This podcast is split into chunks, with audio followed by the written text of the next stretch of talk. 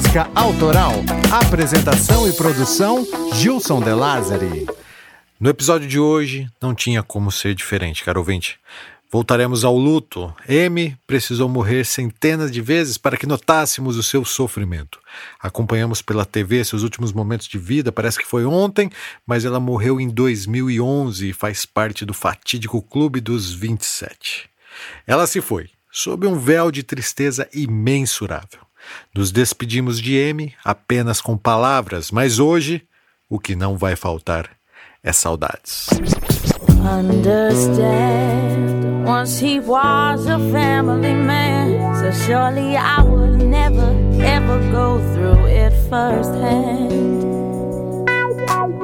Emulate all the shit my mother had, I can't help but demonstrate Clube da Música Autoral faz parte do Overcast, uma rede de podcasts que foge do padrão da podosfera tradicional. Conheça mais em overcast.com.br.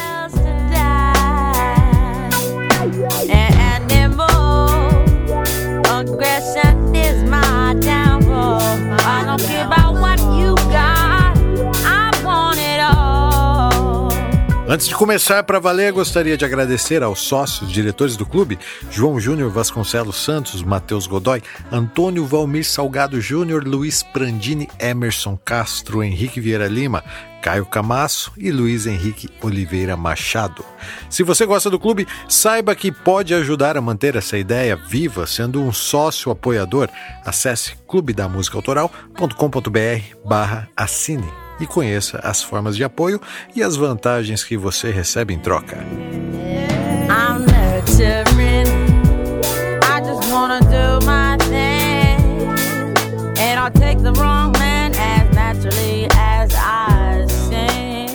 Quero lembrá-los também da campanha no Catarse, né?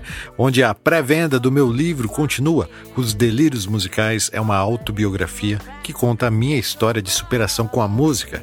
Acesse catarse.me barra Os Delírios Musicais e bote fé. É um projeto justo que merece o seu apoio.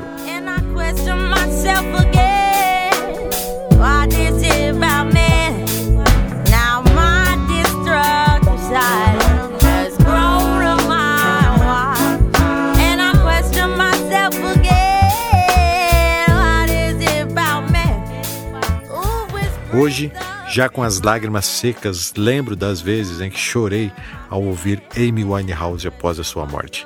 Afinal, ela era uma exímia compositora, reativou a soul music e conseguiu se expressar como poucos, encaixando belas frases em suas músicas que ela conseguia exalar no ápice de sua agonia. Então, Vamos nessa, Cocão. Chega de saudades. João Gilberto se foi, Amy Winehouse também, mas o clube continua aqui, firme e forte, trazendo até vocês as histórias da música que jamais deverão ser esquecidas. Clube da Música Autoral.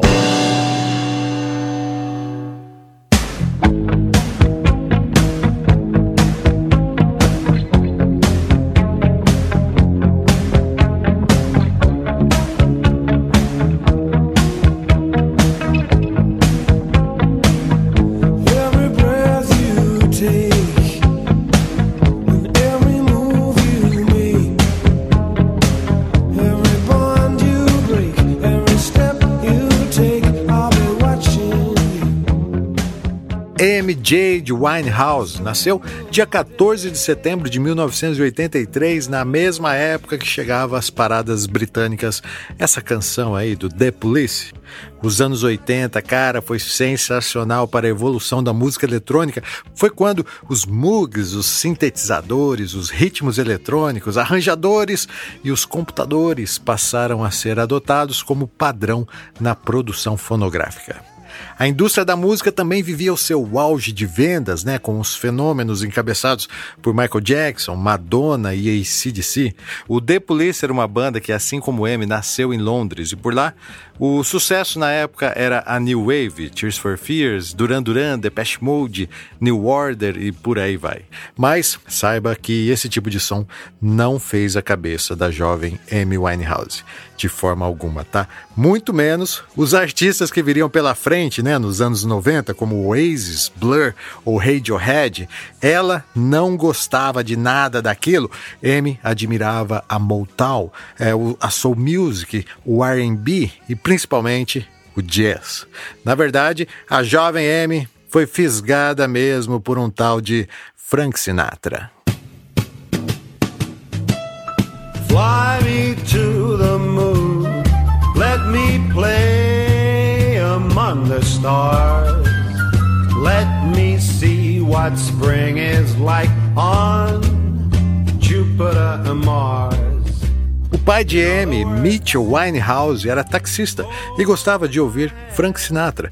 Sua mãe, Janes Winehouse, era farmacêutica. E Amy tinha um irmão mais velho também, que se chamava Alex. A família Winehouse é descendente de judeus poloneses. Aliás, Amy foi educada em uma escola judaica dominical. Um local que ela odiava, sabe? E implorava ao seu pai para que não a deixasse por lá. Sempre que fazia algo de errado na escola e precisava ir para a detenção, a pequena Amy ia cantando essa música aí, ó, de Frank Sinatra, Fly Me to the Moon.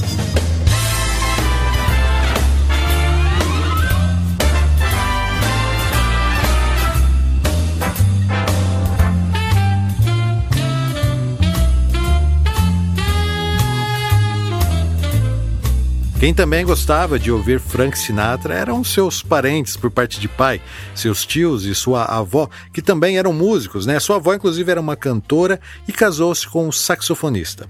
E a beleza do instrumento, né? O saxofone é lindo e fascinava a jovem Amy e atraiu para o lado negro da força, digo, para o lado musical da força. Aos nove anos de idade, seus pais se separaram. Amy e o irmão foram morar com a mãe. A separação dos pais é algo que molda a personalidade, sem dúvidas, né? Amy passou a desenvolver comportamentos erráticos e sua avó teve a ideia de inscrevê-la na escola de teatro Suzy Earnshaw. E foi ótimo para ela, né? Porque Amy aprendeu a sapatear e teve suas primeiras aulas de canto. Mas quem pensa que ela foi logo para o jazz se engana. O primeiro grupo musical de Amy Winehouse foi um grupo de rap formado entre os alunos do curso de teatro. Eles se chamavam Sweet and Sour.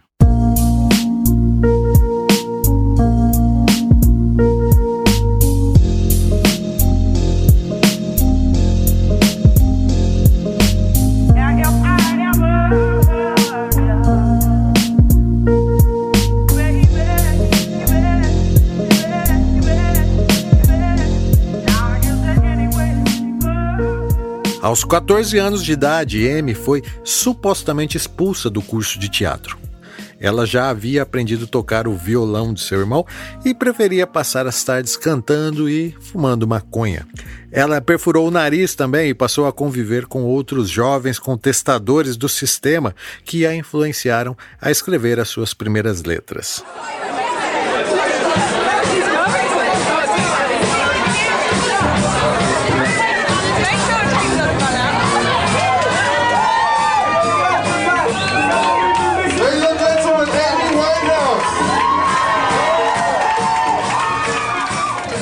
Em 2000, Amy conseguiu uma vaga na tradicional Orquestra Jovem de Jazz de Londres como uma das cantoras do time. Ela estava com 17 anos e logo também entrou para uma banda de R&B, o Bolsha Band, formada na maioria por jovens como ela, que mandavam um som assim mais vintage. Nem preciso falar que Amy ficou fascinada, afinal ela já adorava o jazz, e essa que estamos ouvindo ao fundo é uma gravação caseira de um desses shows onde Amy já se destacava, ó, dá uma ligada.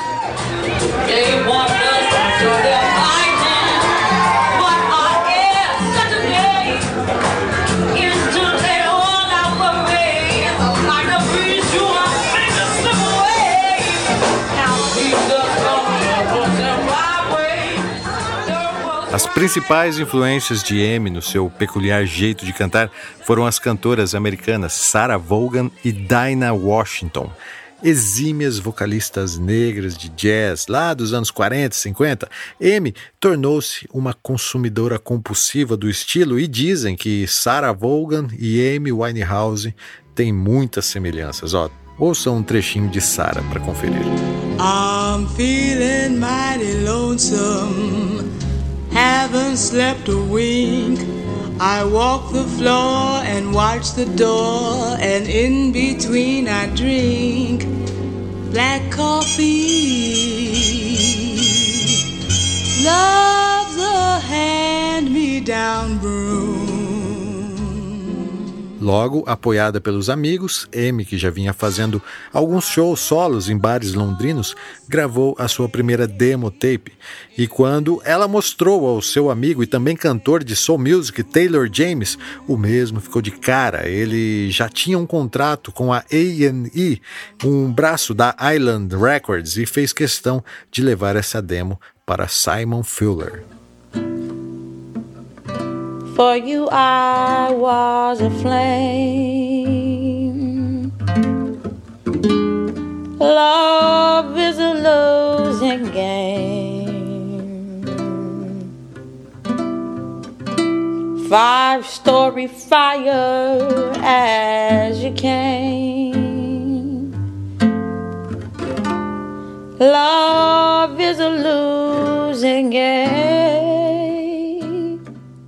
O ano era 2002. Simon não assinou com Amy Winehouse, mas a amarrou, fazendo algumas demos. Um belo dia, uma dessas demos vazou e chegou até os executivos da EMI.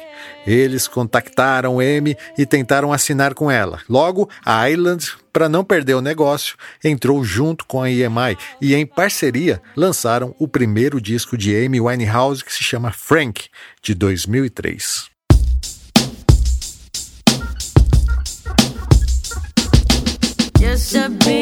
Stronger than me. You've been here seven years longer than me. Don't you know you're supposed to be the man? Pale comparison to who you think I am. You always wanna talk it through. I don't care. Essa que estamos ouvindo é a faixa que abre o disco Stronger Than Me. E vale lembrar que o disco foi produzido por Salam Remy. Ele conseguiu unir as influências jazz de Amy com as referências do hip hop.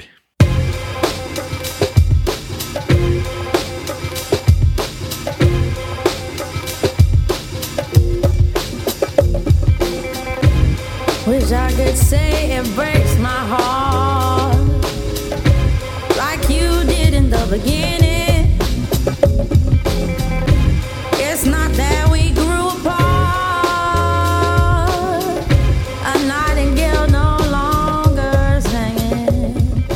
Recepção foi ótima, Winehouse coescreveu todas as músicas. O álbum recebeu críticas positivas com elogios principalmente ao olhar crítico e frio das letras. Comparações de sua voz com a lendária Sarah Vaughan também surgiram e nascia aí o novo nome da música negra, mas dessa vez na voz de uma judia.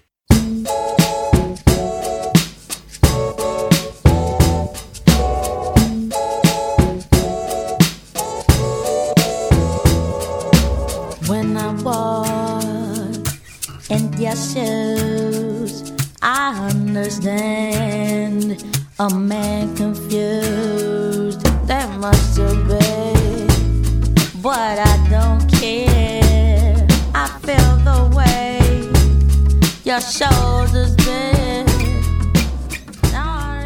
A partir daí, Amy entrou no circuito de festivais de jazz. Ela fez apresentações históricas, como no Glastonbury Festival Jazz World, no Montreal International Jazz Festival e no New Pop Festival de 2004. Ó, confere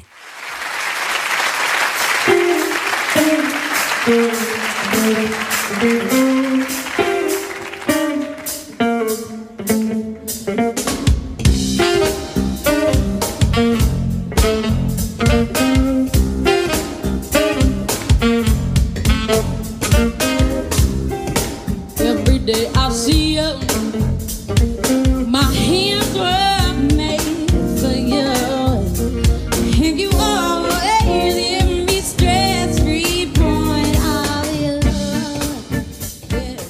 Ok, Amy havia conquistado os conservadores críticos musicais do estilo jazz.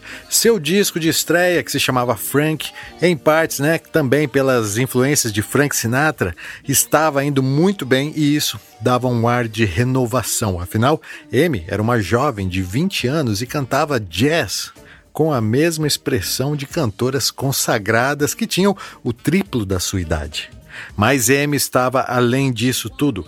Credenciada e considerada por muitos a nova voz do jazz, ela surpreende novamente ao tentar mudar o seu estilo.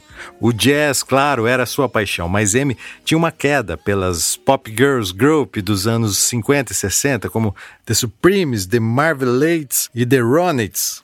Lembrem como era o som delas.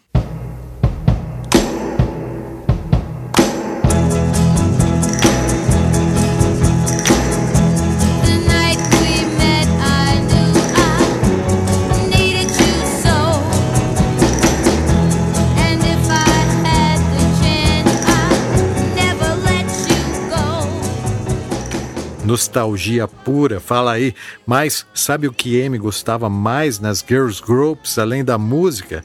Do visual, cara. Manja o penteado coque enorme e os vestidos de bolinha? Pois é, Amy resolveu resgatar esse conceito e misturou essa alegria ao seu estilo jazzístico e mórbido. Então, nascia um novo conceito.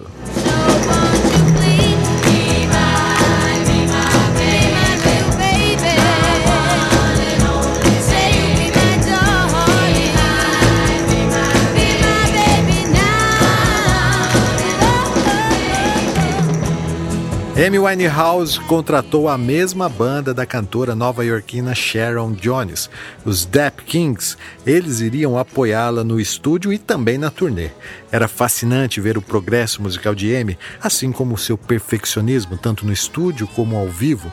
Em maio de 2006, a primeira demonstração dessa mudança estreou na East Village Radio de Nova York. Era a demo da canção You Know I'm No Good.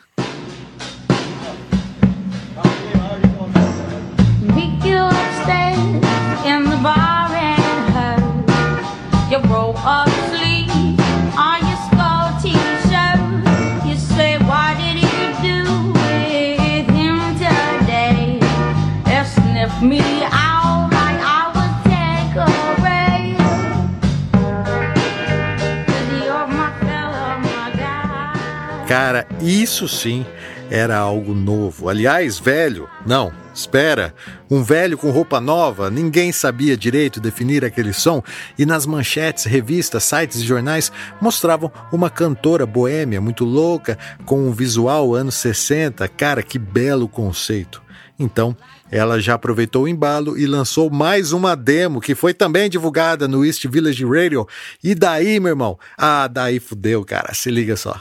You try to make me go to rehab. I said no, no, no. Yes, I've been black, but when I come back, you know, no, no. I ain't got the time.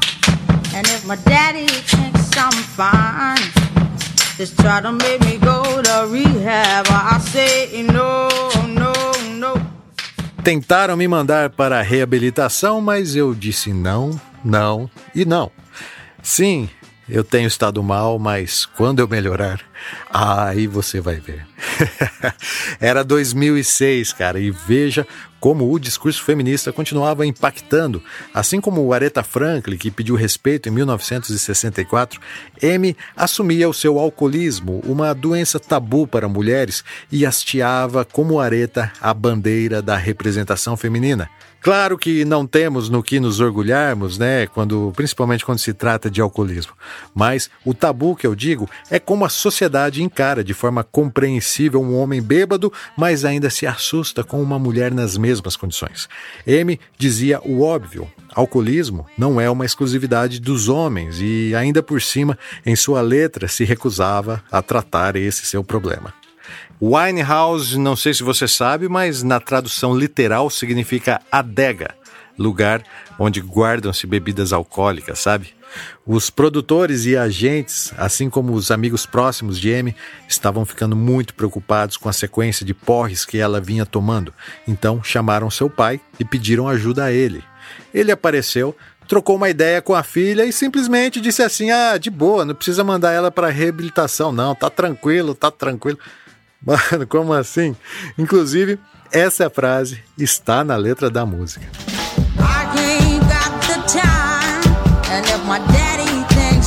Fine, they try to make me go to rehab. I won't go.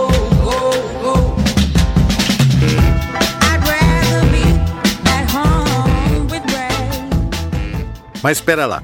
M era uma maconheira sumida, sim. Acho que todos aqui sabemos que a erva não é destrutiva a esse ponto. Já o álcool, esse sim, destrói. Não apenas pessoas em si, mas famílias, talentos e suas histórias, que em comum os finais não são felizes.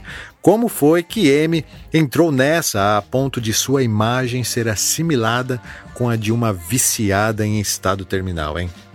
Cocão, bora voltar à fita.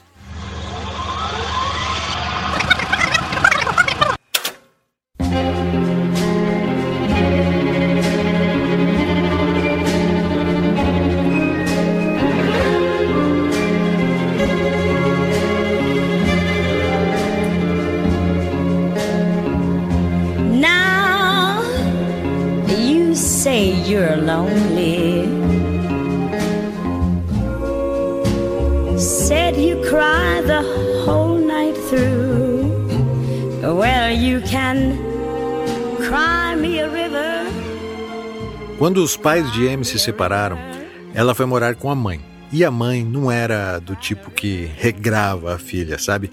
Acredito que por dó, devido à dor da separação, ela deixava que Amy ficasse à vontade na maior parte do tempo para fazer, inclusive, algumas merdas por aí, tipo sair fumando maconha com os adolescentes do bairro.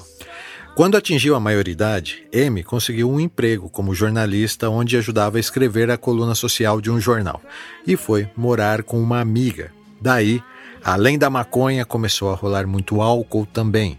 E eram altos porres, cara. Mesmo assim, Amy conseguia conciliar sua agenda de estudos, empregos, shows e relacionamentos amorosos, né? A treta começou em 2005, quando ela conheceu em um bar um cara chamado Blake Fielder Civil.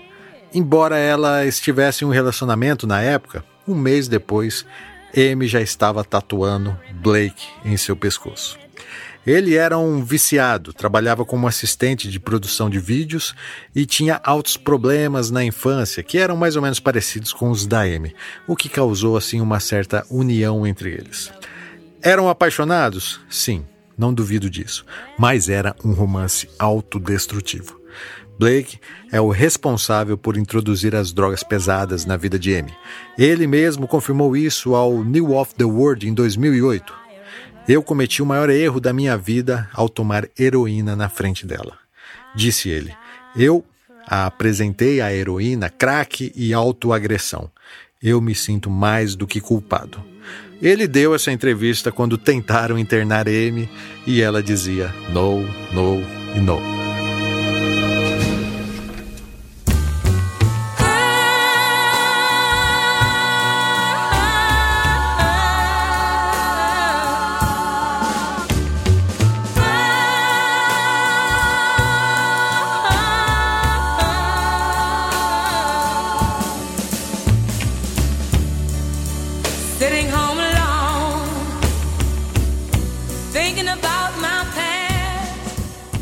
Mas não era somente isso. Blake era um viciado tão xarope e destrutivo que chegou a trocar fotos nuas de M por heroína na biqueira, sabe? Após algumas separações e voltas, eles se casaram em um cartório, onde tinha apenas um funcionário para oficializar o enlace. Acontece que ambas as famílias eram contra aquele casamento. Os amigos de M tentaram ajudar, mas ela estava cega e afastou a todos. Um belo dia apareceram de mãos dadas, né, ambos sangrando, e foram fotografados por paparazzis. Tá Daí por diante, M passou a ser perseguida. Ela estava magra, muito magra mesmo, e em seus shows muitas vezes não conseguia sequer cantar.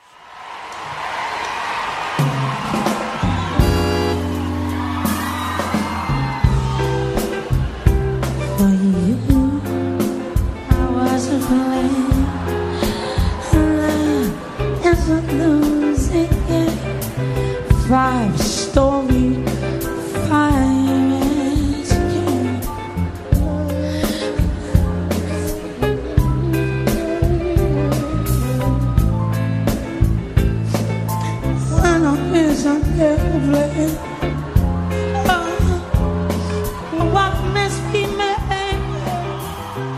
Nessa época, M desenvolveu distúrbios de automutilação, depressão e bulimia. O auge foi uma overdose. Quando Blake ligou para seus pais e amigos, M foi socorrida e então ela concordou finalmente em fazer o tratamento. Mas em 2006, quando o casal se separou, Amy escreveu todas as músicas do seu icônico disco Back to Black sob um terrível véu de tristeza por ter perdido seu grande amor que havia retornado ao relacionamento com a sua ex. Bom, e agora que já apresentamos a vocês o tal do Blake Fielder Civil, ficou mais fácil falar sobre o tema do episódio de hoje, Back to Black, que é também o segundo e último disco de Amy Winehouse. Quem é? Clube da Música Autoral.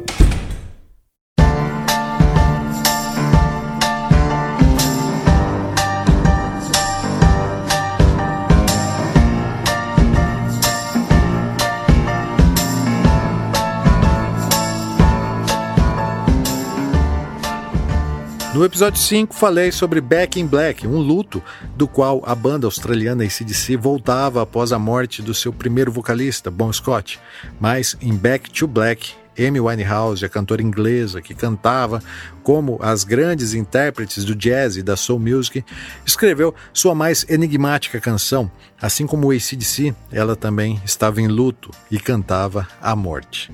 Mas não era a morte física ou material, Amy celebrava a morte espiritual de um relacionamento doentio. Ela falava de sua separação com Blake, que a deixou para poder voltar com a sua ex, é, e de uma forma absurdamente sentimental e honesta, coisa que apenas gênios conseguem expelir no auge do auge da sua agonia. Não é à toa que Back to Black tornou-se o hino do luto, a maior referência de uma ressaca pós-relacionamento. Vamos analisar a letra dessa música.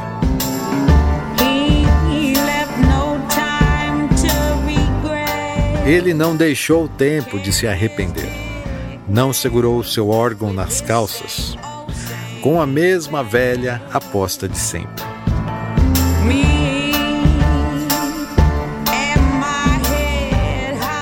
Eu, com minha cabeça erguida e com minhas lágrimas que já secaram, temos que seguir em frente sem o meu cara.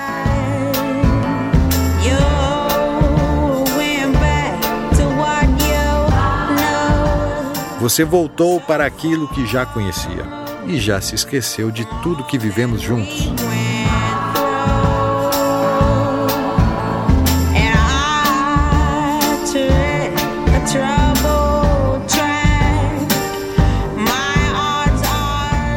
Eu sigo um caminho perigoso.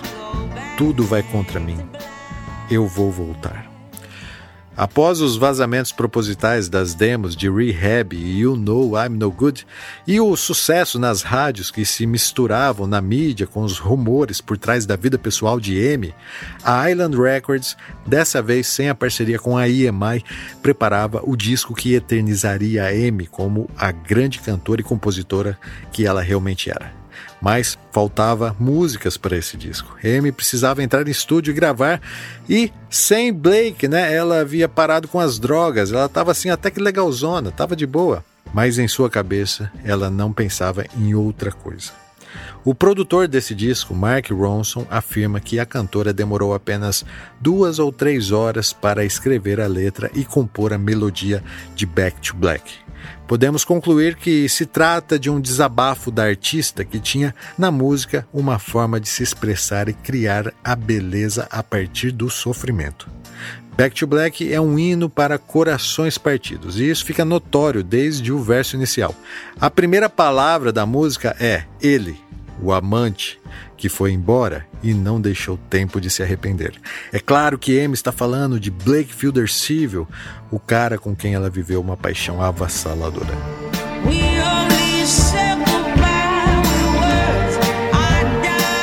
Nós apenas dissemos adeus com palavras. Eu morri umas cem vezes. Você volta para ela, eu volto para nós.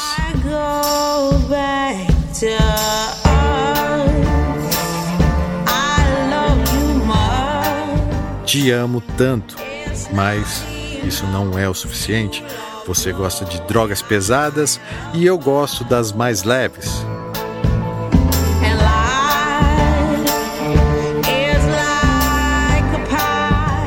E a vida é como um cano. Eu sou uma moeda insignificante rolando sem rumo lá dentro.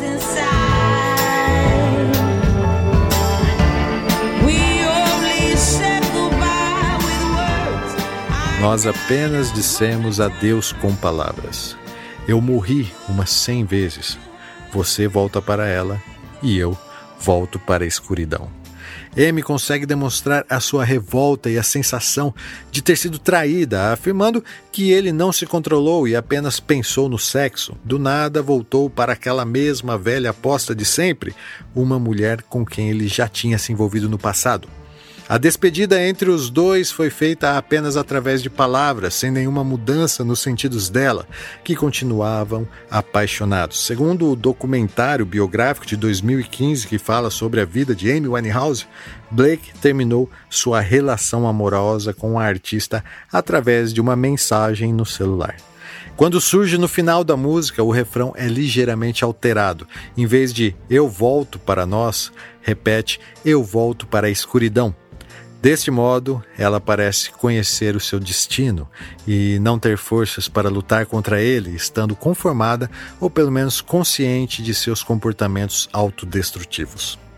Assim, a escuridão representa toda a negatividade que estava consumindo M, a sua depressão perante o final de um relacionamento que é simbolizado também no videoclipe, né, como um velório, de quem não consegue ver nenhuma saída para sua tristeza, não enxerga a luz no fim do túnel. Algumas interpretações dessa música apontam também que voltar para a escuridão possa ser um sinônimo de desmaiar, apagar, de tanto beber, sabe? Algo que a cantora fazia com grande frequência. Outras vão mais longe e apontam que black pode ser referência a black tar heroin, um tipo de heroína, substância altamente aditiva e destrutiva. A música acaba de forma dramática, com M repetindo a palavra black, black, black. Cara, é muito triste.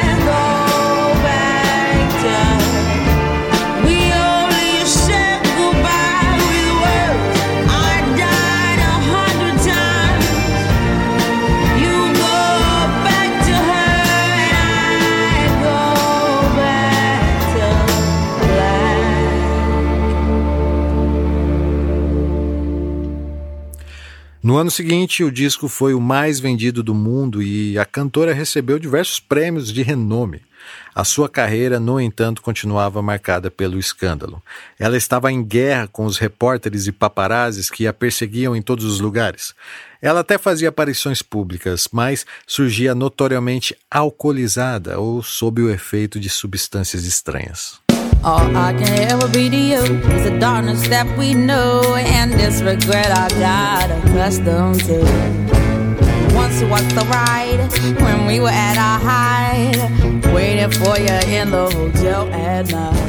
Ao longo de sua curta vida, Winehouse manteve o hábito de doar parte do dinheiro que ela ganhava com a música para muitas instituições de caridade.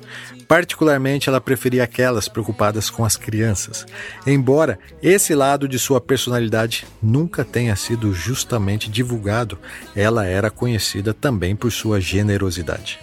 Em 2008, Amy apareceu nua em uma edição da revista Easy Live Magazine pela conscientização sobre o câncer de mama. Em 2009, ela gravou um CD ao lado de músicos cubanos com a intenção de aumentar a conscientização sobre mudanças climáticas. Em março de 2011, Amy Winehouse doou mais de 20 mil libras em roupas para uma loja de caridades. E em 2012 foi revelado que Amy pagou pelo tratamento de um homem que custou uma fortuna.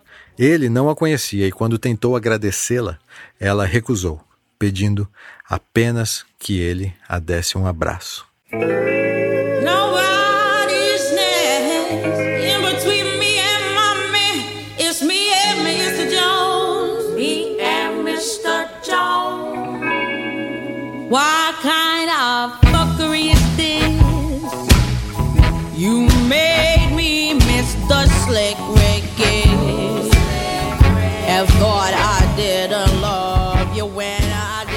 Em 2009, Amy, exausta, tirou algumas semanas de férias no Caribe, mas isso se estendeu por seis meses. Blake foi preso nessa época por acusações diversas, agressões, tráficos de drogas e lavagem de dinheiro. Ele tentou incriminar Amy, mas seus advogados conseguiram livrá-la da acusação. Quando os paparazzis flagraram Amy com um novo parceiro, um novo namorado no Caribe, Blake entrou com um pedido de divórcio de dentro da cadeia. Mas na separação do casal, ele não recebeu nada em dinheiro.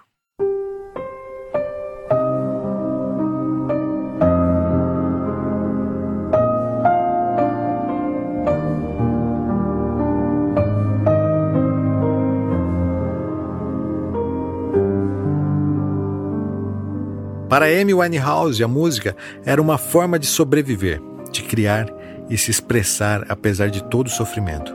Ela foi, sem dúvida, uma das artistas mais emblemáticas da nossa geração e, infelizmente, morreu prematura aos 27 anos.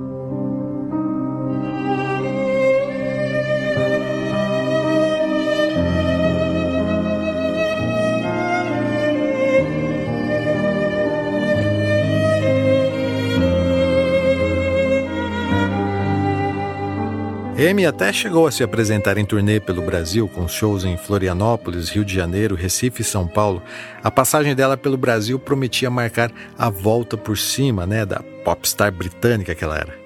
Mas, no mesmo ano, em sua casa em Londres, onde era vigiada por um segurança particular, Amy, após uma noite de bebedeira, não acordou mais. O segurança foi ao seu quarto às 11 da manhã e assimilou que ela estava dormindo.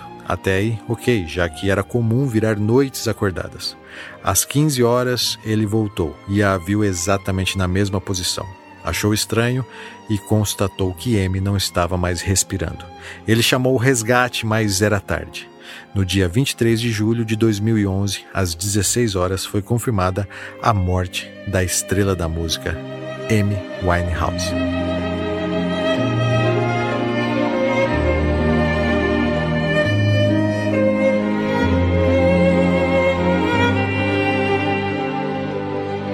A notícia chocou o mundo. Blake estava preso e foi notificado da prisão. Os guardas abriram a porta da cela dele e perguntou se ele ainda era casado com o M e lhe deram a triste notícia de sua morte. Quando caí em mim e percebi as consequências, não consegui mais parar de chorar. Eu amava M, disse o ex-marido. Três dias depois foi divulgado o relatório de sua autópsia, explicando que o teor de álcool no sangue de M, no momento de sua morte, era cinco vezes maior que o limite legal de bebidas alcoólicas permitido. De acordo com o médico legista, as consequências do aumento de tais níveis potenciaram a morte súbita de M. Winehouse, sugerindo assim suicídio por excesso de consumo de álcool. Após sua morte, seus pais criaram a Amy Winehouse Foundation. O objetivo da fundação é ajudar os jovens e outras organizações de caridade fornecendo suporte no combate ao alcoolismo. É triste, mas exemplar. E assim, vamos chegando ao fim de mais um episódio do Clube da Música Autoral.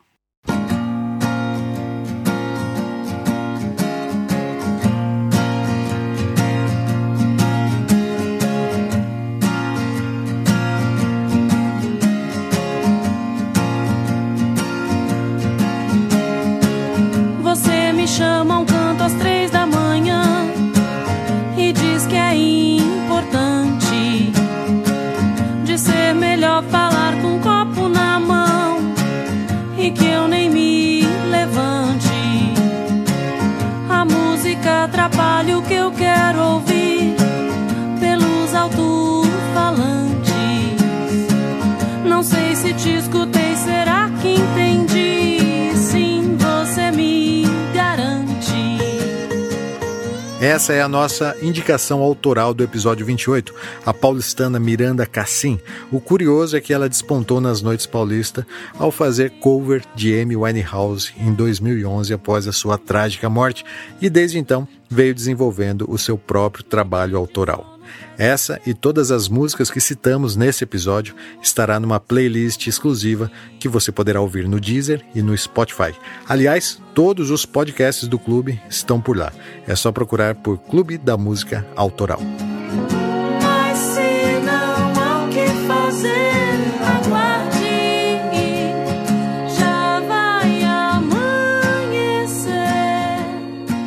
Lembro também que está rolando no Catarse o financiamento coletivo do meu livro, Os Delírios Musicais, um projeto digno que merece seu apoio. E nas redes sociais, nas quartas-feiras, quinzenalmente rola uma live para debater os últimos episódios. Procure por Clube da Música Autoral, que só de seguir você já começa a fazer parte desse clube. Foi tanta coisa que deixou de provar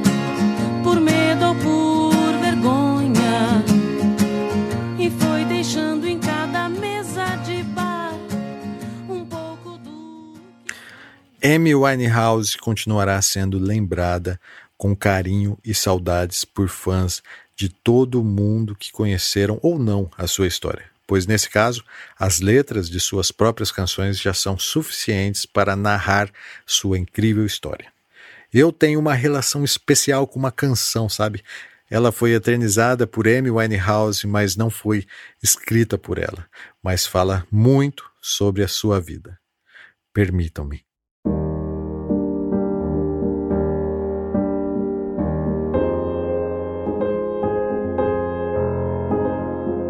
Sabe, Amy, às vezes eu saio sozinho por aí e fico olhando a água.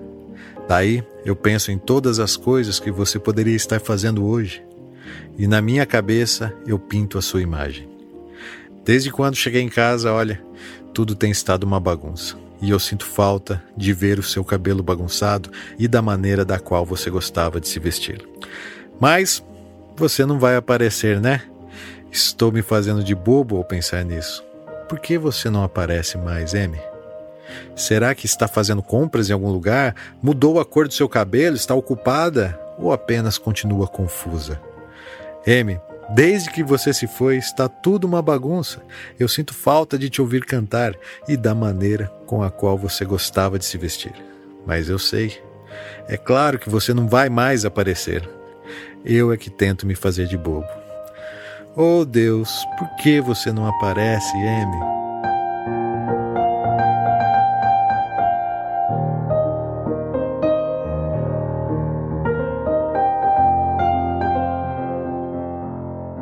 Esse texto que eu recitei aqui, é claro, com uma licença poética, é a letra da minha canção preferida, eternizada na voz de Amy Winehouse e se chama Valerie. Certa vez, ela participou de um programa na BBC em Londres e cantou essa versão ao vivo que você vai ouvir agora, e é bem diferente da original, mas acabou ficando mais famosa do que a versão oficial. Assim, chegamos ao fim. A edição do Clube da Música Autoral é do Rogério Cocão Silva e o meu nome é Gilson De Lázari. Foi um prazer falar de música com vocês e até a próxima. Well, sometimes I go out and I look across the water.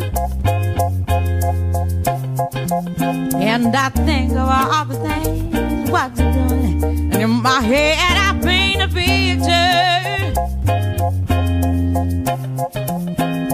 Since I come home, well, my body's been a mess. And I miss your ginger hair and the way you like the dress.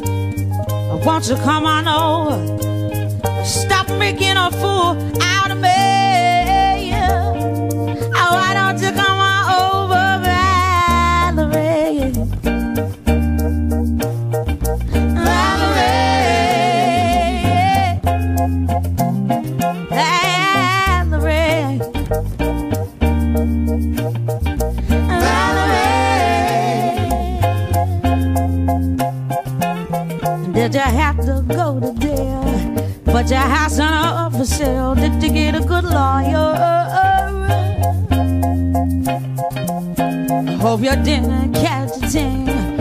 Hope you didn't catch a thing. hope you find the right man who'll fix it for you.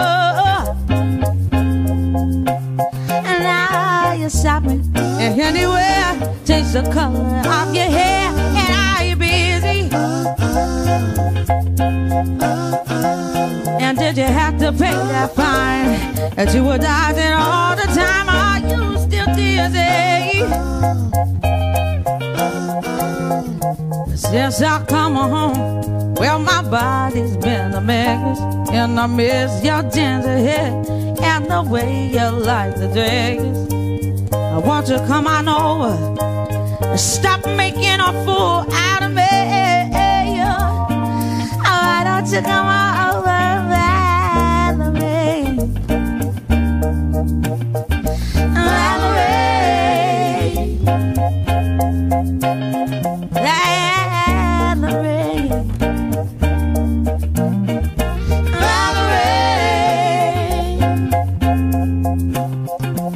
Well, sometimes I go out by myself and I look across the water. And I think of all the things what you're doing. And in my head, I paint a picture. Since I come home, well, my body's been a mess.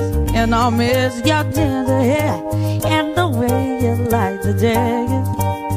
Won't you come on over and stop making a fool out of me? Oh, why don't you come on?